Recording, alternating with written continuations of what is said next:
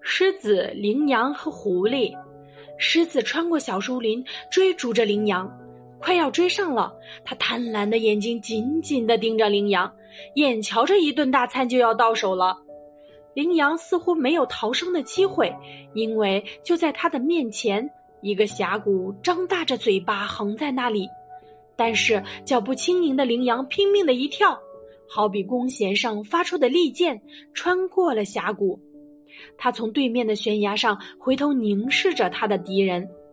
狮子不再追赶了，正好有一个朋友在附近溜达，那个朋友就是狐狸。怎么，以你的力气，你的敏捷，竟让脆弱的羚羊把你嘲笑？狐狸说道：“只要你高兴，你什么时候都能做出惊天动地的事情，不是吗？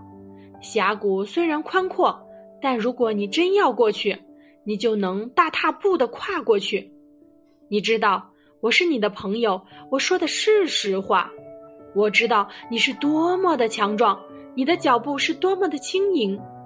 这些冷嘲热讽和阿谀拍马，大大的刺激了狮子。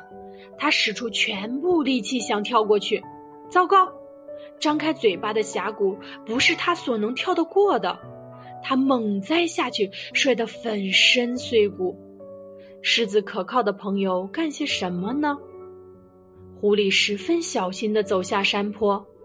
狐狸看出来，对于狮子大王的命令和反复无常，是无需再敬畏有加了。